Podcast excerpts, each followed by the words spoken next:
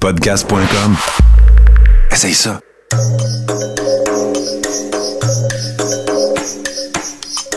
Bienvenue dans le podcast Sur la Terre des Hommes. Pour profiter au maximum de l'expérience du podcast, prenez quelques minutes pour aimer notre page Facebook. Vous pouvez aussi nous suivre sur Twitter au Sur la Terre des Hommes podcast et sur Instagram au Sur la Terre des Hommes podcast.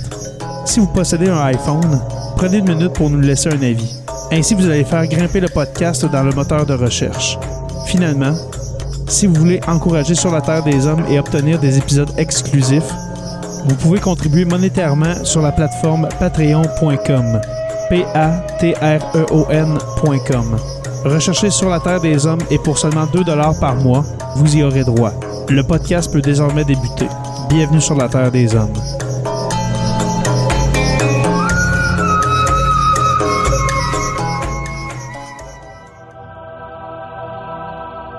Le 12 avril 1961, à Baïkonour en Union soviétique, pour la première fois un homme, Yuri Gagarin, s'envole vers l'espace. 108 minutes et une révolution complète de la Terre plus tard, le premier cosmonaute de l'histoire regagne sain et sauf le sol en parachute après s'être éjecté de sa capsule. Le vol annoncé après sa réussite stupéfait le monde entier. Les soviétiques les premiers ont envoyé un humain dans l'espace.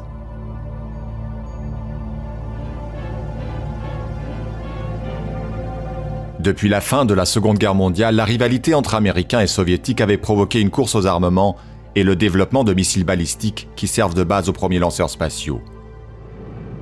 En 1957, les Soviétiques surprennent le monde en lançant Sputnik, le premier satellite artificiel. Un mois plus tard, c'est une chaîne Laika qu'ils envoient en orbite. Les Américains sont sous le choc. La course à l'espace devient un enjeu essentiel de la guerre froide. L'impact planétaire de ces premiers succès spatiaux conduit Moscou à travailler d'arrache-pied pour envoyer un homme dans l'espace.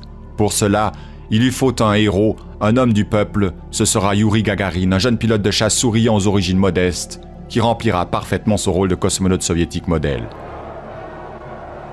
Après la prouesse de son vol orbital, Gagarin est accueilli en triomphe à Moscou et reçoit le titre de héros de l'Union soviétique. Célébré dans le monde entier, icône soviétique trop précieux, il ne retournera jamais dans l'espace. L'exploit de Gagarin poussera le président américain Kennedy à lancer la course à la Lune. La conquête spatiale n'est plus qu'un instrument politique, un formidable moyen de propagande. En 1969, un an après la mort de Gagarin dans un accident d'avion, l'Amérique prend sa revanche en envoyant le premier homme sur la Lune.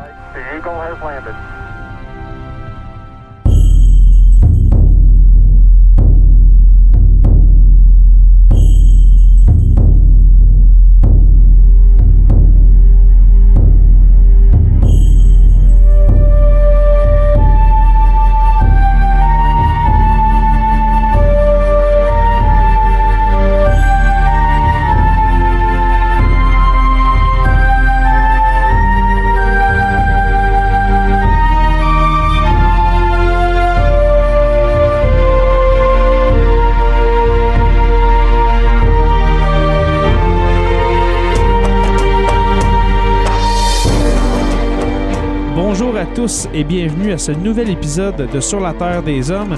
Cette semaine, une nouvelle collaboration avec Claude Lafleur du podcast Voyage dans l'espace. Euh, Claude, on va parler d'un sujet très intéressant euh, cette semaine. Premièrement, comment vas-tu, mon cher?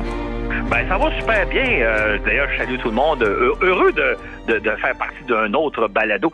Soit dit en passant, ben, euh, ben, Jérémy, je préfère le mot balado à podcast. hein. Soyons, soyons fiers de nos mots français. Oui, oui, eh oui, exactement. Tu as tellement raison. Alors, dans le balado, dans le balado Voyage dans l'espace. Mais c'est vrai, c'est un beau mot quand même. Absolument. Balado. On est en train de l'imposer en France. C'est bon. Exactement. C'est c'est jovial, c'est. euh, c'est euh, c'est ça, c'est euh, c'est un beau mot quand même. Exactement. Oui. Alors, euh, mon cher Claude, cette semaine, un sujet que je t'ai proposé il y a quelques semaines, et là, on a réussi à trouver un moment pour, pour enregistrer. On a des emplois du temps très chargés, toi et moi. Absolument. Et puis là, on va prendre un, un petit 45 minutes, une heure, pour parler euh, des débuts du programme soviétique, ben, du, du programme spatial soviétique. Alors, des années 1950 à 1980. Alors, toi, tu, évalues que le début, c'est pas mal ça, alors, euh, dans, la guerre froide, dans la plus grosse partie de la guerre froide? Ah, absolument. Ben, en fait, la, guerre froide, ça a commencé au lendemain de la Seconde Guerre mondiale, donc vers 1947 à peu près officiellement. Et euh, si euh, on raconte les débuts, en fait, il y, a un aspect intéressant, je vais vous raconter, que j'ai à peu près jamais raconté. C'est l'idée que parfois un handicap est un avantage et parfois un avantage est un handicap. Je m'explique. Mhm. Au début des années 50, les Soviétiques et les Américains mettent au point des armes nucléaires, donc des bombes nucléaires dont ils font l'essai. Et euh, étant dotés de bombes nucléaires, ils ont besoin de missiles capables de transporter ces bombes nucléaires-là jusque sur l'ennemi. C'est-à-dire mhm. de lancer des missiles, par exemple, depuis Moscou pour anéantir Washington ou lancer des missiles de Washington pour anéantir Moscou. Maintenant, les Américains sont techniquement beaucoup plus avancés que les Soviétiques, ce qui fait qu'ils ont mis au point des bombes nucléaires beaucoup moins lourdes que celles que vont mettre au point les Soviétiques. Comme ils ont mis au point des bombes nucléaires beaucoup moins lourdes, ils ont besoin de fusées moins puissantes pour les expédier jusqu'en Union soviétique. Donc, ils développent des fusées relativement puissantes. Côté soviétique, ils ont le handicap d'avoir des bombes nucléaires beaucoup plus lourdes. Donc, ils ont besoin de fusées beaucoup plus, de missiles beaucoup plus puissantes pour, de, plus puissants pour pouvoir les expédier jusqu'aux États-Unis. Mhm. Donc, ils sont obligés de concevoir des missiles beaucoup plus puissants que ceux dont possèdent les Américains. Là, je pense que les gens me voient dire, c'est qu'arrive 1957, le moment où on va lancer les premiers satellites. Les Américains possèdent de petites fusées capables de lancer des satellites d'environ 10 kilos les Soviétiques possèdent des fusées beaucoup plus puissantes, puisqu'ils ont des bombes nucléaires beaucoup plus lourdes à expédier, mhm. des fusées qui sont capables de lancer des centaines de kilos. Ce qui fait que le 4 octobre 1957, les Soviétiques vont surprendre le monde entier, non seulement en plaçant le premier satellite en orbite autour de la Terre, Sputnik 1, mais un satellite qui pèse 95 euh, kilos. Donc, euh, euh, à peu près dix fois plus lourd que ce que les Américains avaient prévu lancer euh, quelques semaines plus tard. Donc, l'handicap des Soviétiques, qui était d'avoir des bombes nucléaires beaucoup plus lourdes, est devenu un avantage au moment de l'ère spatiale, c'est-à-dire qu'ils vont disposer de fusées beaucoup plus puissantes que les Américains, ce qui va leur permettre de, réussir toutes les, tous, les, tous les premiers exploits, le premier satellite, premier animal dans l'espace, première sonde vers la Lune, premier homme dans l'espace, etc justement parce qu'ils ont été contraints de mettre au point des fusées beaucoup plus puissantes que celles des Américains. Hmm. Et puis, comme tu as dit, premier animal, ben, premièrement, premier satellite, Sputnik 1, euh, euh, un engin euh, très lourd. ensuite, le premier animal, c'était une chienne, hein, si, je me rappelle bien? Exactement. C'était Laika. Laika, c'est ça.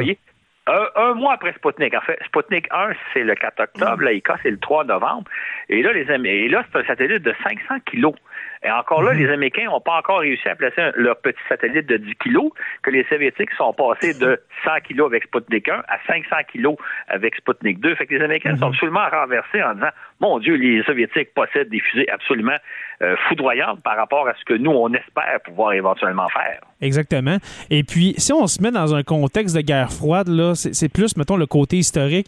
Est-ce que tu penses que ça a amené une crainte, une crainte par rapport, euh, ben, chez les Américains, de savoir les Soviétiques sont capables d'envoyer des engins euh, incroyables dans l'espace, des engins très lourds, euh, envoyer des êtres vivants, même, on n'a pas encore parlé de Yuri Gagarin, mais un chien euh, qu'on n'a plus jamais revu, soit dit en passant, c'est vraiment dommage, mais il a été envoyé pour un aller simple, hein, si, je, on, me rappelle bien. exactement, on n'avait pas les capacités de ramener le vaisseau sur Terre. Exactement. Parce que c'est une chose de le placer en orbite, c'en est une autre de le ramener sur Terre. Exactement. Maintenant, euh, au niveau, de, au niveau de la, première réaction des Américains, d'ailleurs, elle est intéressante parce que quand on lit les, journaux de l'époque, là, et moi je lis attentivement le, New York Times, c'est mon journal favori, ce qu'on découvre, c'est une double réaction. C'est-à-dire que, par exemple, dans les heures qui ont suivi le lancement de Sputnik 1, le 4 octobre 57, d'une part, les Américains ont été vraiment étonnés, mais ils ont été émerveillés parce que d'une part... Ça doit. ça faisait longtemps qu'on rêvait qu'un jour on irait dans l'espace, et là, il y avait un satellite humain. Il y avait un satellite lancé par les humains en orbite mhm. autour de la Terre.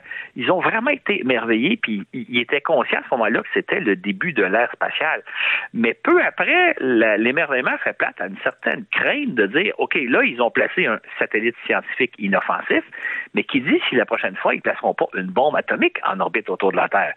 Et comme hmm. les Soviétiques étaient capables de lancer plusieurs centaines de kilos en orbite terrestre, ça a été confirmé avec le lancement de Sputnik 2 et de Laika qui pesait 500 kilos, euh, là, ils se sont dit, oh là, peut-être que le prochain satellite, le troisième ou le quatrième ou le cinquième, ça pourrait être une bombe atomique ou une bombe quelconque. Donc là, ils ont commencé à craindre de dire, c'est beau ce que font les Soviétiques, mais peut-être qu'ils vont s'en servir pour placer des arbres en orbite autour de la Terre, ce qui ne s'est pas fait, soit dit en passant mais ça a été la crainte qu'on avait à l'époque. Exactement.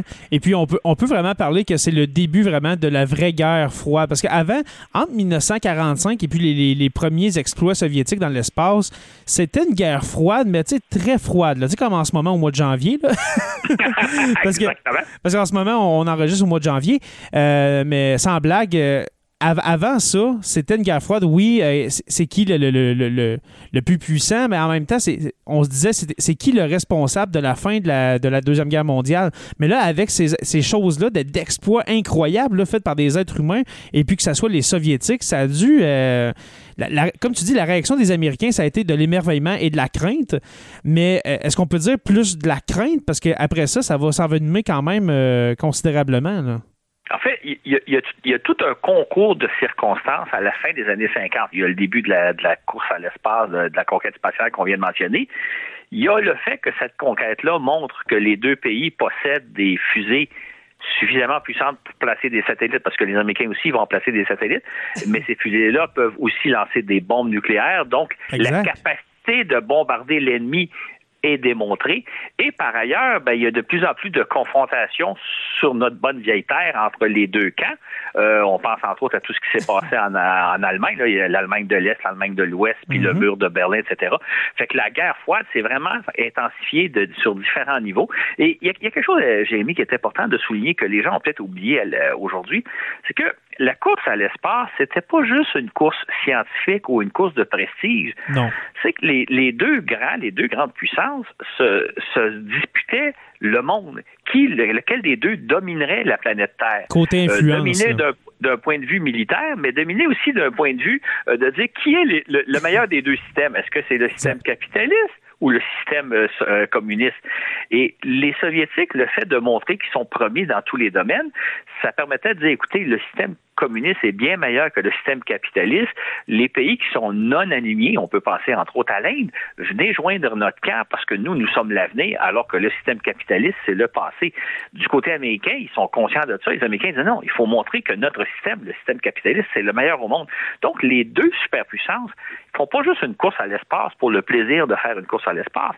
Ils font une course à l'espace pour parvenir à dominer le monde, lequel des deux systèmes va l'emporter sur l'autre? L'enjeu est important. Le prestige. Absolument, exactement. Mais c'est une question aussi quasiment de survie. C'est lequel des deux systèmes va s'imposer sur l'autre? On mm. connaît aujourd'hui la réponse, mais en 1950, dans les années 50, les années 60, on ne connaît pas la réponse. On ne sait pas si les Soviétiques, finalement, domineront pas le monde dans les années 2000. Aujourd'hui, on sait la réponse, mais à l'époque, on ne le sait pas. Mm. Et puis là arrive le début des années 60 avec un, certain euh, JFK. Euh, qui va faire la promesse aux Américains euh, de tout mettre en œuvre pour, euh, pour envoyer un homme sur la Lune. Et puis, je ne me rappelle plus très bien, Claude, mais quand JFK a fait cette promesse-là, est-ce qu'on avait déjà envoyé un homme dans l'espace? oui, c'était oui, un mois après Yuri Gagarin. Pour, pour, situer un peu dans le contexte, hein, imaginez, on est au printemps de 1961. Kennedy vient d'être ben, il est élu président au mois de novembre précédent. Il vient de rentrer en fonction au mois de janvier. Ça fait à peu près quatre mois qu'il est président. Et depuis 1957, les Soviétiques dominent systématiquement la course à l'espace. Hein. Ils ont lancé Sputnik 1, ils ont lancé Laika, ils ont lancé des sondes vers la Lune, euh, ils ont lancé, et là, finalement, ils ont lancé même un premier homme en orbite le, le 12 avril 1961. Ils sont toujours en avance sur les Américains. Et là, Kennedy se dit, faut faire, faut faire un grand coup. Faut faire quelque chose. Ça se peut pas, là. On est constamment dominé par les Soviétiques. Faudrait trouver une façon de, de les surclasser et il mhm. va leur lancer un défi. Donc, le, 25 mai 1961, il fait un discours devant le Congrès en disant, écoutez, je lance un défi aux Soviétiques. Le premier qui envoie un homme sur la Lune avant la fin de la décennie, avant 1970 le calcul que faisait Kennedy, c'est que c'était tellement compliqué d'aller sur la Lune que les Soviétiques pourraient pas le faire en deux, trois ans. Ça va prendre à peu près une dizaine d'années. Et là, les Américains se disent, sur une dizaine d'années, on devrait avoir une chance de pouvoir rejoindre les Soviétiques et les dépasser pour être les premiers sur la Lune. Donc, Kennedy lance le défi aux Soviétiques, lequel des deux va parvenir sur la Lune, sachant que ça va prendre à peu près une dizaine d'années et non pas deux, trois ans. Hmm. Et puis, ce, défi-là, euh, dans le fond, il n'a pas été accepté par l'Union soviétique. Ça, a été accepté, oui, mais par la bande, mais ça n'a pas été fait. Euh, oui, nous acceptons le, défi des Américains. Est-ce que ça a été fait, ça, ou en fait, on a conclu que...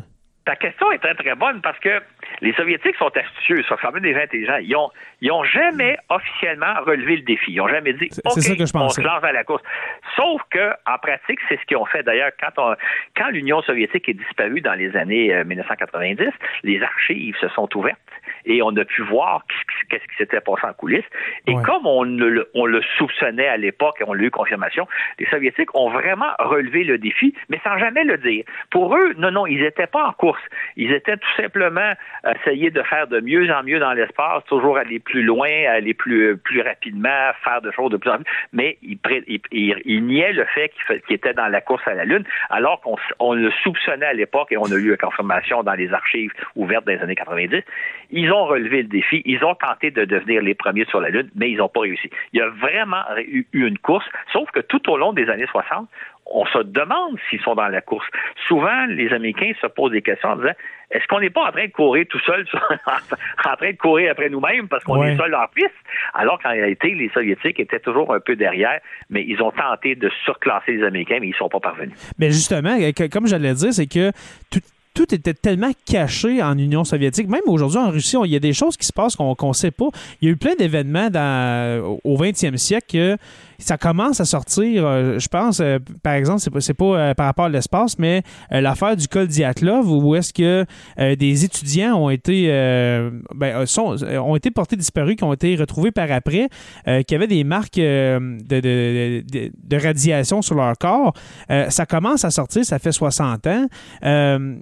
tout ce qui est, comme tu dis, la course à l'espace, oui, on, a su par après que les Soviétiques était dans la course, mais ça n'a jamais été annoncé officiellement. C'est tout à par en dessous, hein, on dirait. Euh, oui, oui et non. C'est-à-dire que quand vous lisez les journaux de l'époque, et je me réfère toujours au New York Times, on voit qu'on sait assez bien ce qui se passe, grosso modo, en Union soviétique la, trame de fond, on la connaît. C'est les détails qu'on connaît pas. Et le cas que tu mentionnes que, je connais pas personnellement, c'est souvent du détail. Là, euh, quand les archives se sont ouvertes dans les années 90, euh, on n'a pas fait de grandes découvertes. On n'a pas découvert des pans entiers du programme spatial dont on ignorait l'existence. On a eu beaucoup de détails qui nous ont confirmé euh, ce qu'on soupçonnait déjà. Et donc, on, a eu, on a eu des, je dire, presque des dates, des chiffres, des données. Mais la trame, la trame de fond, on la connaissait. D'ailleurs, il y a un détail qui est assez amusant. Dans les années 70, donc bien avant l'ouverture des archives, le, Congrès américain publie des documents sur euh, tous les sujets dont on peut imaginer, dont le programme spatial soviétique. Et moi, je, je dévorais ces livres-là parce que c'est à peu près les meilleures ressources d'information qu'on pouvait avoir. Et dans les rapports du Congrès, il y avait des dessins de la fusée lunaire que les Soviétiques étaient supposément en train de développer, parce que officiellement, c'était pas le cas. Euh, mhm. Jamais les Soviétiques avaient reconnu qu'ils développaient la fusée lunaire, mais les Américains disaient oui, oui, ils développent en secret, en secret une fusée lunaire. Quand les archives se sont ouvertes 30 euh, ans plus tard et qu'on a vu les photos, parce que la fusée lunaire existait bel et bien, c'était exactement les dessins que nous montraient les Américains. Autrement dit, les Américains avaient des satellites de reconnaissance qui permettaient de voir la fusée. Jamais ils ont admis qu'il y avait ces systèmes-là, sauf que quand on a vu les vraies photos de la fusée par rapport aux dessins que les Américains publiaient dans les années 70, c'était exactement la fusée. On le savait, ils le savaient très bien. Et puis, euh, pour revenir un peu aux origines euh, mm. du, programme spatial, est-ce que tu es au courant de, des essais-erreurs, si on veut, du programme? Parce qu'on dirait que, qu'est-ce qu'on sait en ce moment, qu'est-ce qui est ressorti, c'est que on dirait que tout a bien été pour le programme euh, spatial soviétique. C'est comme, oh, en 1957, un, satellite, après ça, un chien, après ça, Yuri Gagarin. Mais mm-hmm. on ne sait pas.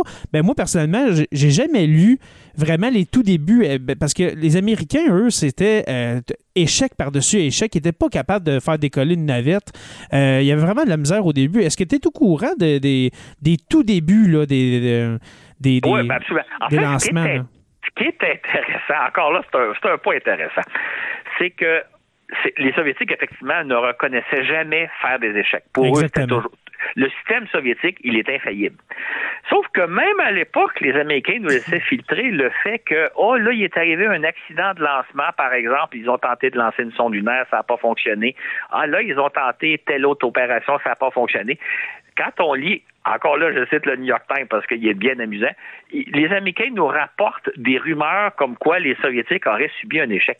Et à partir des années 90, quand les, les, archives se sont ouvertes, on s'est rendu compte qu'effectivement, euh, tout ce que nous rapportaient en douce les Américains, c'était la réalité. Parce mhm. qu'aujourd'hui, on sait exactement tous les échecs qu'ont subis les Soviétiques, ni plus ni moins. D'ailleurs, il, y a, aussi beaucoup d'ingénieurs ou de, de, responsables soviétiques qui ont, qui, ont, qui ont écrit leur biographie, qui ont raconté la vraie histoire du programme spatial soviétique et ils nous ont confirmé à peu près tous les échecs qu'on connaissait. Donc, on, avait une bonne idée de ce qui se passait, mais on a eu confirmation et les détails une trentaine d'années, dans les années 90. Mais euh, finalement, on, on, avait une bonne idée de ce qui se passait derrière le rideau de fer, même si on n'était jamais certain, certain que c'était la vérité. Mais moi, je regarde ce qu'on rapportait à l'époque par rapport à ce qui s'est réellement passé. C'était pas mal proche de la vérité, Il n'y a pas de grands, grands secrets qui ont été révélés quand les archives se sont ouvertes on n'a qu'à penser, euh, moi j'ai toujours, quand je pense au régime soviétique puis la, culture du secret, je pense toujours à l'événement de 1986 de l'explosion de Tchernobyl. Mm-hmm. De toujours cacher les détails, toujours cacher. Là, c'était un, ça, ça, par rapport au sujet d'aujourd'hui, mais tellement vouloir cacher l'échec qui, qui, était prêt à, mettre en péril la vie de, de, de, citoyens de d'autres pays. Là. Alors, euh, En fait, on, pourrait même citer un autre exemple parce que à vouloir affirmer qu'il n'y a jamais d'accident, euh, il n'y a jamais d'échec, tout va parfaitement bien, les Soviétiques ont été très mal pris au mois de mars 1968 lorsque Yuri Gagarin, le premier homme à aller dans l'espace, s'est hmm. tué dans un accident d'avion. Euh, ah, il, je savais pas ça. Ah oui, il s'était en train de, il s'entraînait euh, à bord d'un avion et euh, l'avion s'est a explosé en plein vol. On ne sait pas exactement ce qui est arrivé. Euh, on pense que l'avion s'est désintégré. Il y a des détails techniques qu'on n'a pas, mais pour moi, c'est pas vraiment important. C'est juste que, donc, Gagarin périt lors d'un accident d'avion. Or, un accident d'avion de chasse. Or, par définition, les avions soviétiques sont infaillibles. Fait que là, les autorités soviétiques sont un peu mal pris. Et là, ce qui laisse un peu sous-entendre, c'est que il y a probablement du sabotage parce que les avions sont infaillibles. S'il y a un problème technique, c'est parce qu'il y a quelqu'un quelque part qui a saboté la chose. Or, c'est un accident, un pur accident. Et là, les Soviétiques ont été mal pris parce que pour eux autres, euh, eux autres, en Union soviétique, à l'époque, faut le dire, hein, dans les années 50, 60, 70, quand un avion de passagers s'écrasait, on n'en parlait pas. Un avion de passagers soviétique, ça ne peut pas s'écraser. Tous les vols soviétiques sont parfaits. évidemment pas le cas. Mais en même temps, on le savait à l'époque, puis c'était rapporté, mais aux yeux de la population, puis dans la presse officielle, il n'y a jamais d'accident d'avion. Comme théoriquement, il devait y avoir jamais d'accident d'automobile ou quoi que ce soit. Hmm. Le système soviétique est par définition parfait, ce qui évidemment est totalement faux. Ouais. Euh, est-ce qu'on peut conclure que il y avait un agenda caché. Un agenda caché, euh, peut-être des, choses qui, que les Soviétiques voulaient faire, voulaient accomplir, mais qui n'ont pas été faites. Est-ce que tu as des exemples? Ou, euh? ben, c'est parce que c'est parce que tout au long des années 60, les Soviétiques ont tenté de parvenir sur la Lune avant les Américains. Mhm. Et évidemment, ils n'ont pas réussi. Donc, euh, et ça, on, le soupçonnait à l'époque, mais quand les archives se sont ouvertes, on a vu l'ampleur des efforts qu'ont mis les Soviétiques pour essayer de surclasser les Américains. Mhm. un, exemple parmi d'autres, là. Euh, on va rappeler qu'en décembre 1968, les Américains envoient un premier équipage en orbite autour de la Lune, la mission Apollo 8, là, qui va passer Noël autour de la Lune les Soviétiques avaient comme objectif d'envoyer un cosmonaute russe jusqu'à la Lune, qui ferait l'aller-retour, qui reviendrait juste avant Apollo à l'automne, peut-être, il avait espéré le faire au mois d'octobre, novembre. Il aurait même pu, le faire au début décembre, juste pour damer le pion aux Américains. Malheureusement, le, vaisseau n'était pas prêt. Euh, ils n'ont jamais tenté d'envoyer un homme vers la Lune parce que le vaisseau n'était pas prêt. Mais c'était leur intention de dire, juste avant Apollo 8, on va envoyer un vaisseau sur la Lune. Un autre exemple. Celui-là, il était, il, était à moitié connu à l'époque, si tu me permets c'est quand les, Américains ont envoyé l'équipage d'Apollo 11 sur la Lune, Neil Armstrong, euh, Buzz Aldrin et Mike Collins. En même temps, les Soviétiques ont lancé une sonde lunaire qui s'appelle Luna 15. Ça, on le savait à l'époque. Luna 15 s'est envolée juste un petit peu avant Apollo 11. Elle s'est placée en orbite euh, autour de la Lune et elle s'est finalement écrasée sur la Lune. Et pendant longtemps, on s'est demandé c'était quoi le but, qu'est-ce que les Soviétiques voulaient faire? Mhm. Ce qu'on soupçonnait et qui s'est avéré un peu plus tard, c'est que les Soviétiques avaient l'intention de faire donc atterrir la sonde sur la Lune. La sonde aurait recueilli quelques grammes, quelques dizaines de grammes de sol lunaire qu'elle aurait placé à bord d'une capsule et la capsule serait revenue sur Terre avant les astronautes d'Apollo 11. Oh non. De cette façon-là, les Russes auraient pu dire nous avons été les premiers à rapporter des échantillons de la Lune. Ils ont failli réussir le coup environ peut-être 3-4 jours avant l'équipage d'Apollo 11, Ah, juste pour leur damer le pion. Ça n'a pas fonctionné, mais imaginez si c'était arrivé que les Russes avaient réussi à rapporter. Les autres, ils auraient dit, écoutez, on est capable d'aller chercher des échantillons sur la Lune sans risquer la vie de nos astronautes, parce que la mission d'Apollo 11, c'était très dangereux, on aurait pu perdre l'équipage. Les Soviétiques auraient dit, nous, nous y allons avec des, voies, des systèmes automatiques, si jamais ça fonctionne pas, c'est pas grave, c'est juste de la ferraille, mais on risque pas la, la vie de notre équipage. Donc, ils ont toujours tenté de damer le pion aux Américains, mais ça n'a pas fonctionné. Les Américains ont, remporté euh, avec brio le défi de, de John F. Kennedy. Mais ça aurait été tellement un exploit technologique incroyable. Tu parles de ça, puis on dirait que je vois euh, une sonde actuelle là, de 2019-2020 là, faire ça. là. On est en 1969 et puis ils ont failli le faire. Moi, j'en reviens pas que tu me dis ça, je le savais pas. puis, ils vont réussir. hein. Ils vont réussir la manœuvre environ un an plus tard avec Luna 16. Euh, mais à ce moment-là, euh, il y aurait eu déjà deux équipages qui sont allés sur la Lune. Là, ils l'ont fait, la mission, mais avec un an de retard. Euh, donc, évidemment, quand ils l'ont fait, ben, c'était un exploit technologique. Mais en même temps, c'était, ben, alors qu'eux ont ramené quelques dizaines de grammes de sol lunaire sur la Lune, les, astronautes d'Apollo nous ramenaient des kilos et des kilos et des kilos de roches lunaires. Ça n'avait pas de comparaison. Exactement. Et puis, je vais te demander, les objectifs de l'URSS dans la course à l'espace, quels étaient-ils au, au juste? Parce que, on- comme tu dis, on voulait donner le pion aux Américains, on voulait être avant les Américains, mais est-ce que est-ce qu'on avait des objectifs précis? Est-ce qu'on avait des objectifs euh, euh, personnels, si on veut, euh, se dépasser euh, soi-même en tant que nation? Ou bien... ben, l'objectif numéro un et de loin, c'était de montrer que le système communiste est supérieur au système capitaliste. C'était vraiment l'objectif Ouais. numéro un. Et euh, euh, c'était de le montrer d'une façon spectaculaire parce qu'à à l'époque, la conquête spatiale, c'est ce qui est le plus prestigieux. Si vous faites les meilleures automobiles, les meilleures machines à laver, euh, les meilleurs appareils télé, c'est pas vrai. Mais si vous réussissez à envoyer les premiers satellites, à aller photographier la Lune comme euh, la face cachée de la Lune comme les Soviétiques l'ont fait en 1959, et etc. Si vous envoyez le premier homme dans l'espace, si vous envoyez la première femme dans l'espace, si vous réussissez à faire la première sortie hors d'un vaisseau spatial, vous montrez que vous êtes meilleur. L'objectif premier du, du programme spatial soviétique, c'est de montrer que le système communiste est nettement meilleur que le système américain. Ce à quoi vont réagir les Américains en disant Ah oui, bon, on va vous montrer que le système capitaliste est meilleur que le système communiste. Et c'est ça la motivation de la course à l'espace. C'est vraiment de montrer lequel des deux systèmes est le meilleur. Et aujourd'hui, on connaît la réponse. Exact. Et puis, euh, je dois te demander, là, on a passé pas mal les années 50, années 60. Euh, du côté des années 70, est-ce que est-ce a des événements euh, euh, importants pour euh, l'Union soviétique euh, côté spatial ou, ou bien avec, avec le- le- le- l'exploit, si, on peut dire, l'exploit des Américains de- d'envoyer un homme sur la Lune, est-ce que ça leur refroidit les ardeurs des, des Soviétiques ou bien il y, a, y a eu des prouesses qui se sont faites dans les années 70? Ah, il y, a- il y a eu des prouesses. La course a continué.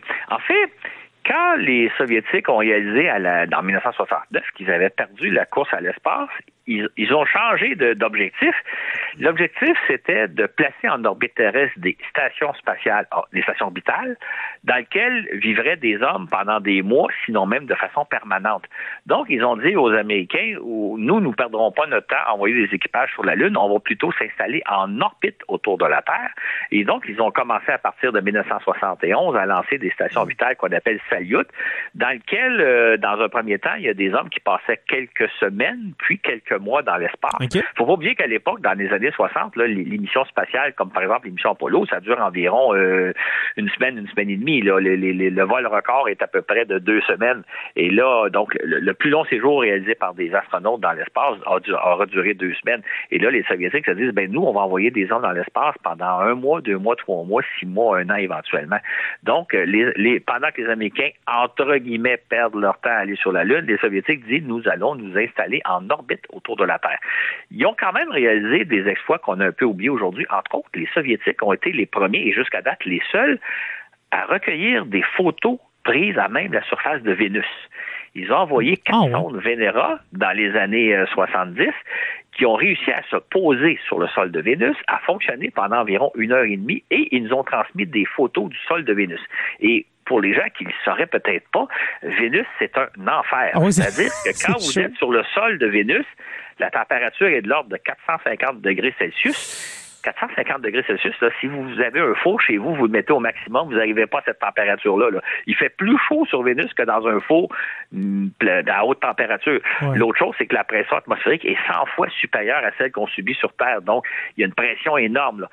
Réussir à faire se poser des sondes sur le sol de Vénus, qu'elles nous transmettent des données pendant une heure ou deux, qu'elles prennent des photos, c'est un exploit technologique remarquable que même aujourd'hui, les Américains n'ont pas réussi. Fait qu'on possède euh, à peu près quatre photos de ce que ça a l'air à la surface de Vénus.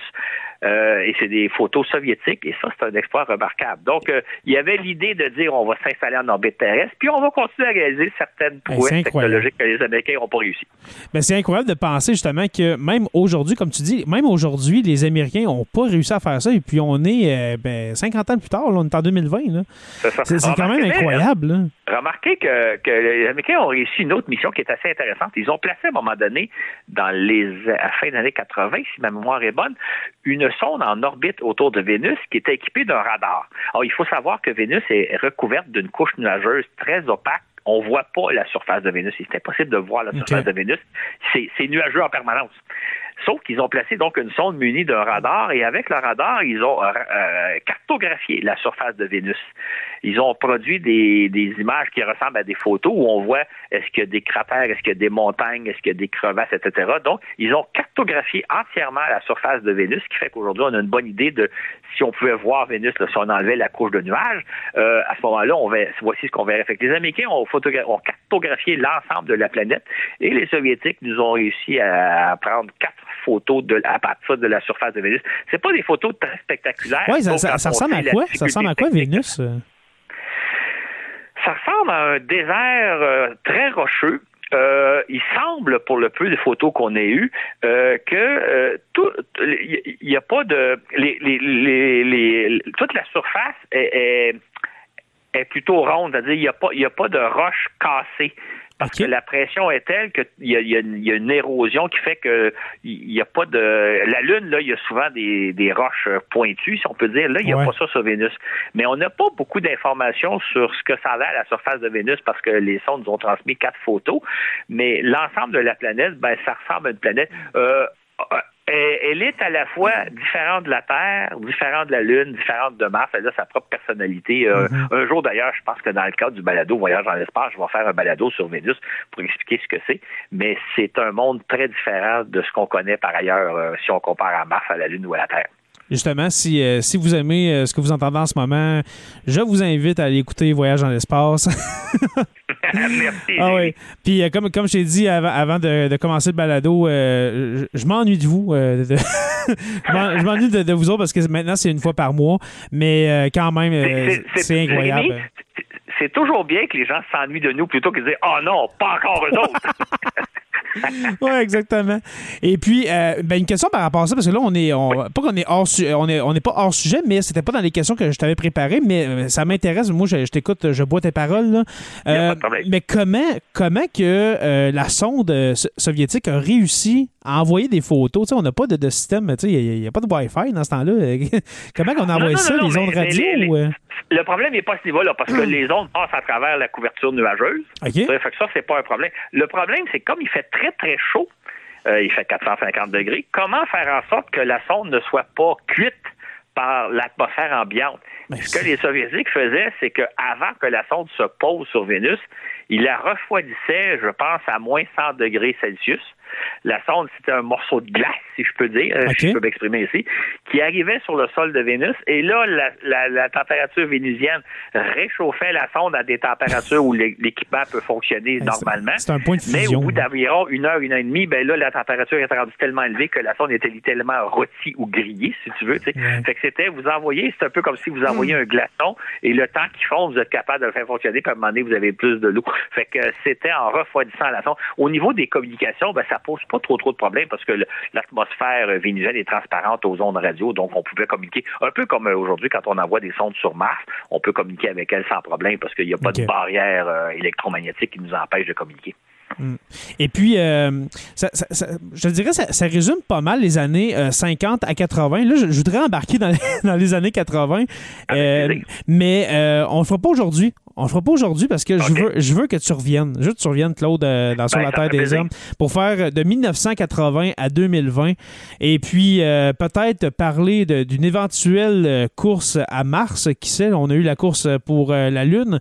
Mais les épisodes de votre balado Voyage dans l'espace, quand vous parlez de Mars, là, toi et Mathieu, et maintenant toi et Richard, c'est vraiment intéressant. Et puis, est-ce qu'on peut s'attendre à ça dans la prochaine décennie? Parce que là, la décennie 2020-2030, on s'entend qu'on dirait que depuis 20 ans, on stagne du niveau, euh, au niveau spatial. Est-ce qu'on peut s'attendre à une course vers une autre planète, euh, et puis la plus proche est en Mars, bien sûr? Est-ce qu'on peut s'attendre à ça dans les dix prochaines ben, années? ou, euh? En fait, ce qui est intéressant, c'est que le monde change. Hein. Le, monde d'aujourd'hui, c'est pas le monde des années 60. On l'a un peu survolé. Aujourd'hui, on n'est plus dans les phénomènes de course, mais plutôt dans les phénomènes de collaboration.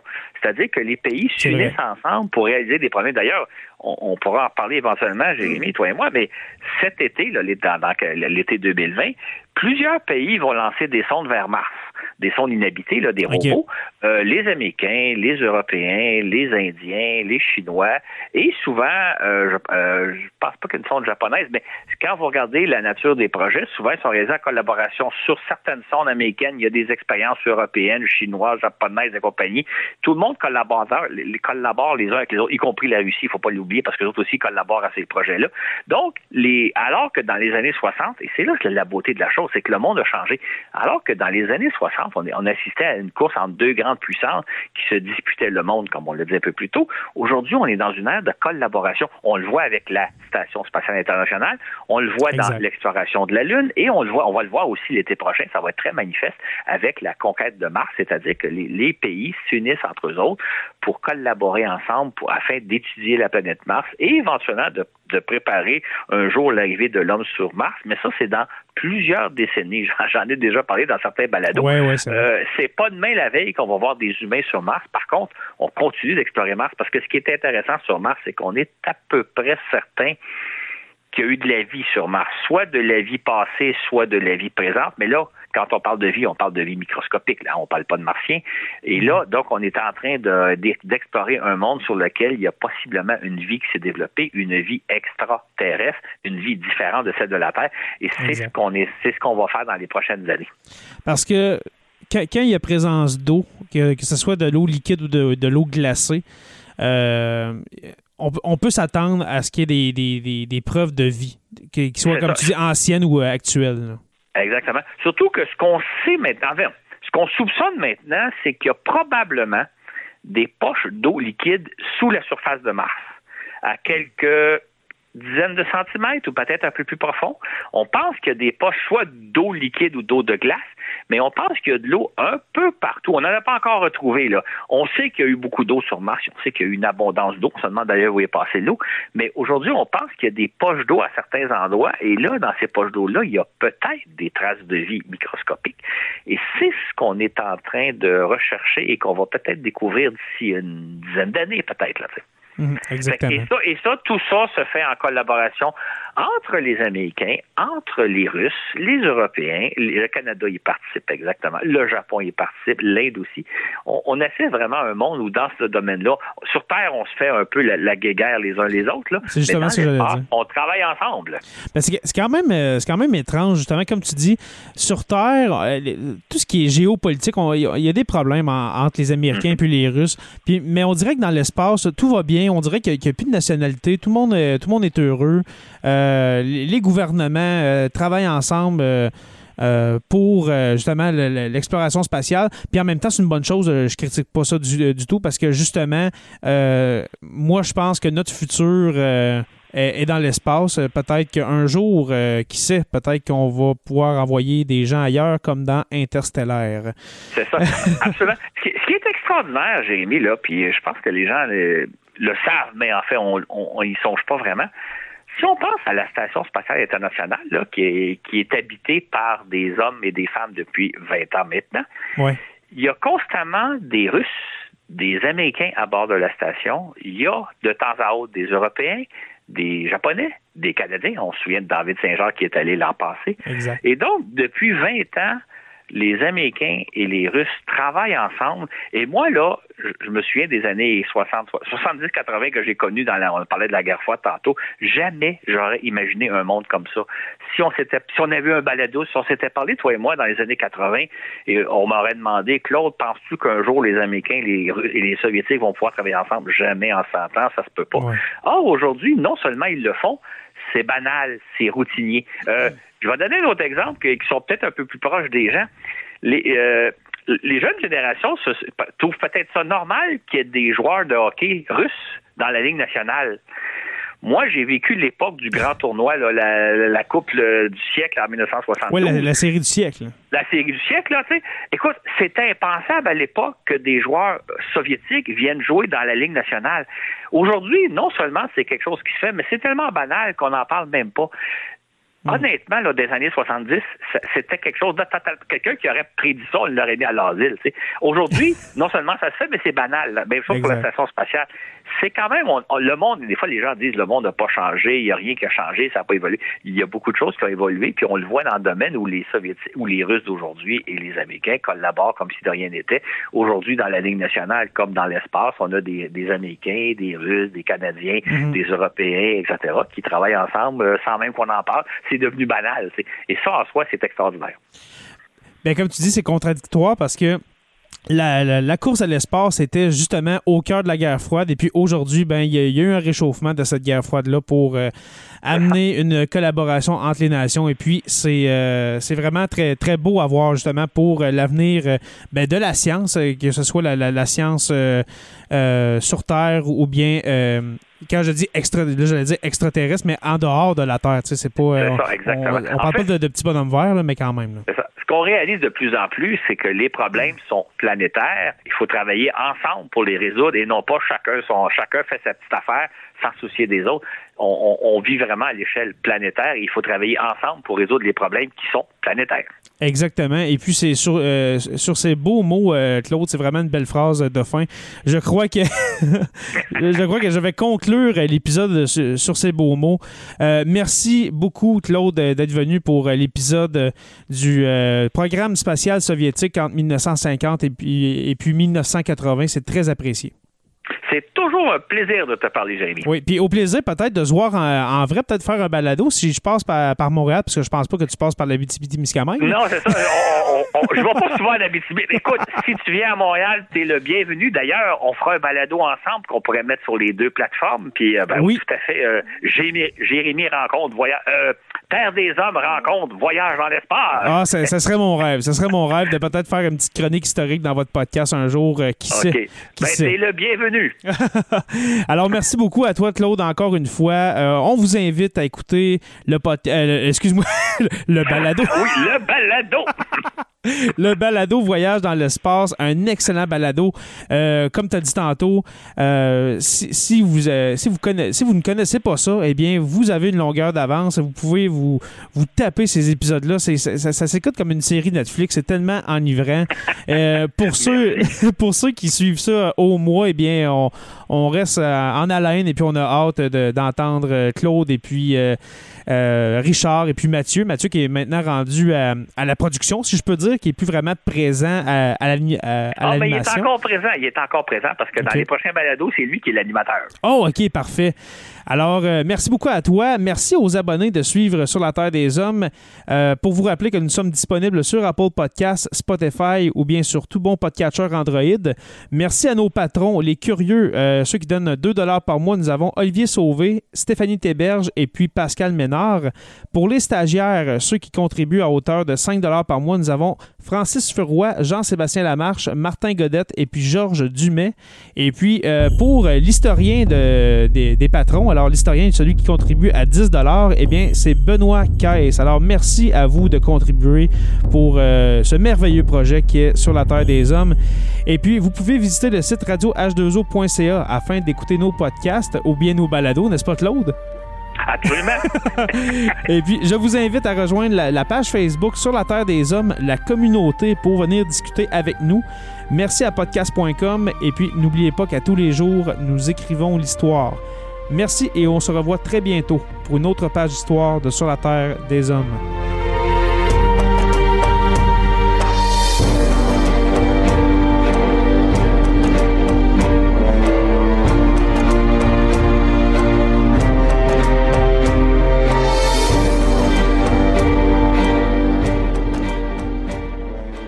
Membre de la famille H2O Web Media.